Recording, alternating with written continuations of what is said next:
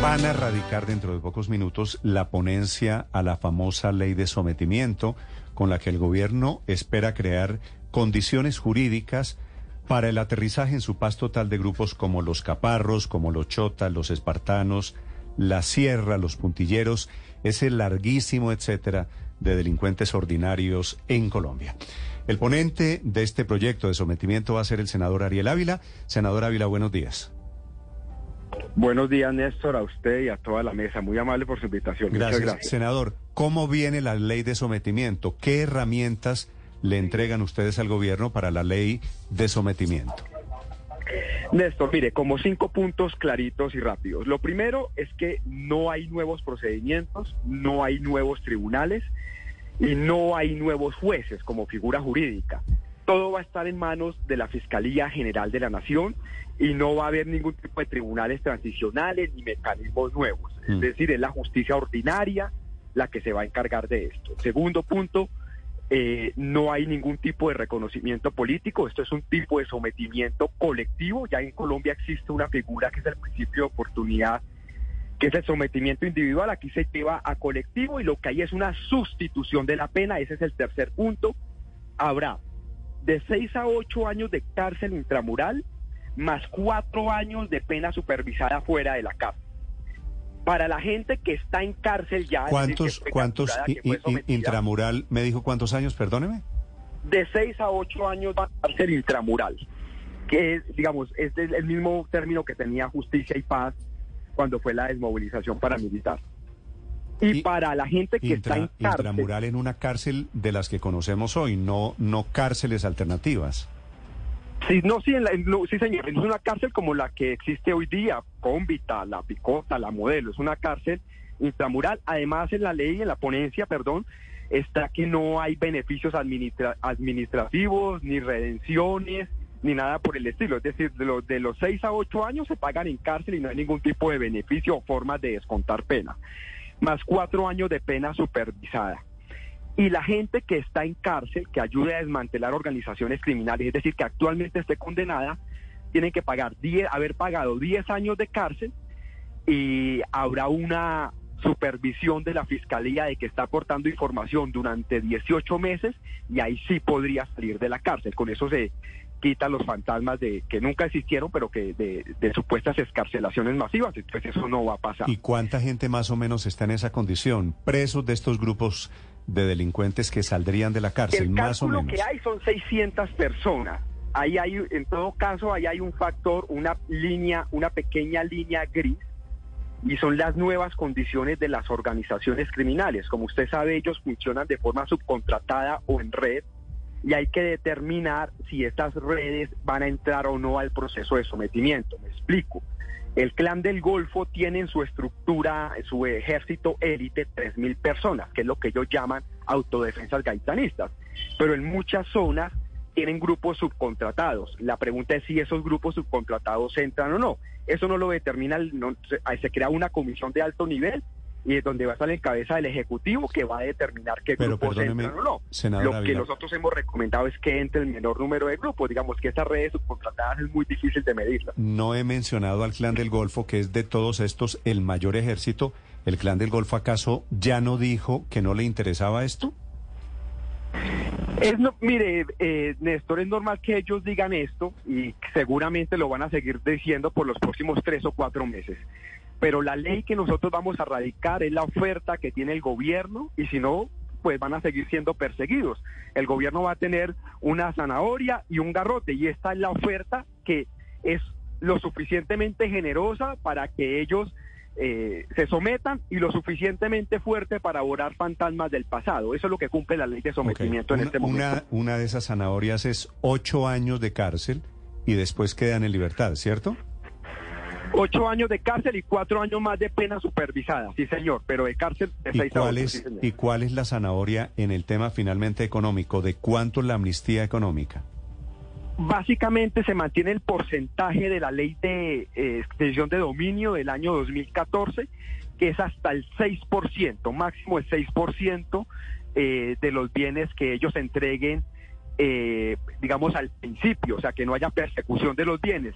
Y los bienes que ya fueron incautados, pues eso no cuentan, es los nuevos ¿Y bienes qué pasa, que entreguen. ¿Qué pasa si el ese 6% supera los 11 mil millones de pesos?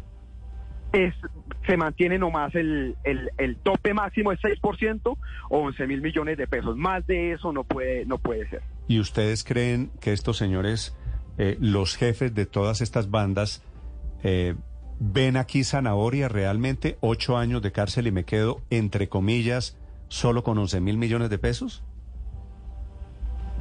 Néstor, para serle sincero, efectivamente hay gente que cree que la ley es demasiado dura, pero ese es el proceso de concertación que hemos hecho en la ponencia y nosotros confiamos en que con el plan Ayacucho ahora de las fuerzas militares se presione a estas organizaciones para que se sometan. Pero sí, no es una ley tan benevolente como muchas personas pensarían que debiera ser. Sí, de extradición, ¿qué dice la ley de sometimiento, eh, senador Ávila? Néstor, no se toca el tema de, extradición, ese fue un diálogo además que se tuvo con la Embajada norteamericana y con el gobierno norteamericano. Eso sigue siendo un tema discrecional del gobierno colombiano y del gobierno de los Estados Unidos. Pero la palabra extradición no se metió en el proyecto y no se toca. Senador Ávila, sin el clan del Golfo, porque ellos públicamente han dicho que no les interesa, ¿están haciendo cuentas ustedes de cuántos hombres de los caparros, de estas autodefensas de la Sierra Nevada y los demás que se someterían, cuántos hombres entrarían allí en esa ley de sometimiento? Nosotros estamos aspirando, una aclaración antes, mire, cuando fue la negociación de paz con las FARC, ellos querían un armisticio general y después terminaron afectando la JEP y, ten, y, teniendo que ir a tribunales. Aquí yo creo que va a pasar lo mismo con el clan del Golfo, aunque ellos hayan dicho que no, esto yo creo que el otro año terminan en que ellos van a aceptar si hay una buena presión militar. Sin el clan del Golfo estamos hablando más o menos de unas 12 mil personas que nosotros aspiramos a sacar de este tema de la confrontación. Contando el clan del Golfo estaríamos sobre los 18 mil más o menos, que es lo que lo que más o menos es, sería el número aproximado de gente que sacáramos. Hay gente que ya ha dicho que quiere hacer esto rápido, como los chotas y los espartanos en Buenaventura, eh, y así será esto progresivo, pero pues esto no va a ser todo todos los combos en una misma fecha y demás, no, eh, va a ser más bien lento y seguramente el gobierno colombiano le otorgó un reconocimiento político a las disidencias del Estado Mayor, eso yo estuve en contra, no creo que con las FARC ya negociamos y eso lleva a que otros grupos, pues como los clan del Golfo, digan nosotros somos disidencias paramilitares, también que, queremos lo mismo. Y eso va a llevar a que los siguientes tres o cuatro meses seguramente este, esta, estas conversaciones como si no avanzaran. Pero ya el otro año yo estoy seguro que esto se va a desentrabar. Mm, senador, pero 12 mil es una cifra gruesa, una cifra casi cercana a lo que se desmovilizó en su momento de, de las viejas FARC. Usted dice que muchos de estos, la, el sometimiento es cárcel de seis a ocho años, pero cárcel ¿dónde, eh, senador? ¿Dónde los van a meter si hoy incluso hay hacinamiento carcelario? De aquí a allá, no, pues nosotros no podemos, digamos, tomar las decisiones que tenga que tomar el Ministerio de Justicia. De aquí a allá tendrá que el Ministerio tomar las medidas que sean necesarias para garantizar la privación la seguridad de esta gente, porque si comienzan a dar información hay que garantizarles la seguridad. Pero nosotros aspiramos a que eso sea un tema del Ministerio de Justicia que tome las medidas, que además del ministro con quien hablé en las últimas horas, pues va a tener un plan de choque para ello. ¿Qué les ha dicho el senador, el fiscal Francisco Barbosa, que ha sido sin duda uno de los grandes opositores a esta ley de sometimiento?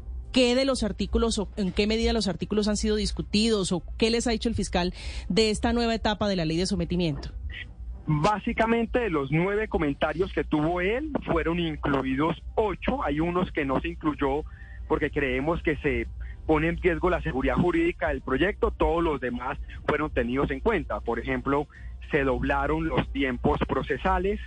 Eh, se metió la fiscalía y no solo la unidad para el desmantelamiento de, organi de organizaciones criminales de la fiscalía se, para la gente que firma el acta colectiva de sujeción no se extingue la persecución penal, sencillamente se suspende mientras hay sentencia colectiva por parte de la Fiscalía y se separó muy bien que eso era el tema de mayor debate, el papel del alto comisionado de la paz y el papel de la Fiscalía General de la Nación, de tal forma que este proceso de sometimiento tiene tres partes. La primera es los acercamientos, donde la oficina del alto comisionado tiene un papel importante. La segunda, el procesamiento, donde el único papel es de la fiscalía. Y la tercera etapa es la de la pena, que está en cabeza de la fiscalía y del Ministerio de Justicia. Eso quedó, yo creía, creo todavía que eso estaba muy claro en la ponencia anterior, pero aquí queda supremamente claro esos tres, esos tres tiempos. Pero, pero ¿quién dictaría sentencia, senador? No, el, eh, hay un juez, pues básicamente la fiscalía es la que hace la imputación y el juez dicta sentencia. El juez dicta sentencia con base en esto. Senador, ¿qué tanto caramelo, qué tanta zanahoria hay en la ley de acogimiento para que estos grupos de narcos se sometan a la justicia? Se lo pregunto porque el Clan del Golfo recientemente dijo que no le interesaba someterse a, esta ley. ¿Hay algún cambio en ese punto para que sea atractivo a esos grupos de narcos que ya habían dicho que no estaban interesados en someterse a la justicia? Mire, nosotros aprendimos de los errores del pasado y tal vez el error más cercano que se dio fue unos temas en justicia y paz y otros temas con la desmovilización del ERPAC en los llanos orientales en 2011. Entonces esta ley lo que intenta es aprender de los errores del pasado. Obviamente una organización criminal pues quieren que no la persigan y que haya cárcel, pero pues eso es inviable en este proyecto. Vuelvo y repito, yo creo que este proyecto es lo suficientemente benevolente para que ellos se sometan y lo suficientemente fuerte para tapar todos los espantos o fantasmas del pasado. Y nosotros aspiramos, yo creo que este año la ley si nace, nace dormida y el otro año seguramente vamos a tener procesos de sometimiento si el plan, si el plan Ayacucho de las fuerzas militares comienza a funcionar. Entonces nosotros somos conscientes de que casi a ninguna organización le gusta esa ley, pero digamos, vuelvo y repito, después de un consenso y un análisis del pasado, yo creo que es una ley suficientemente benevolente y suficientemente fuerte para garantizar el sometimiento. Senadora Ávila, una pregunta final. Esta, esta, esta ley de sometimiento es una de las dos pistas que usa el gobierno para su proceso de paz total. La otra pista es el proceso de negociación política con las disidencias de las FARC, con el ELN, esos procesos mucho más políticos. ¿A usted le parece que esto de la paz total, incluyendo lo que pasó el fin de semana y es la crisis con los disidentes de Mordisco, el, el alias del nuevo gran terrorista en Colombia, de, de las FARC de siempre, ¿a usted le parece que este proceso de paz total está saliendo bien? Mire, Néstor, el tema de haber hecho un cese al fuego sin protocolos y mecanismo de monitoreo, sin haber sido anunciado, eso fue un error. Y yo creo que ese error se corrige tomando una decisión, que es lo que yo estoy recomendando.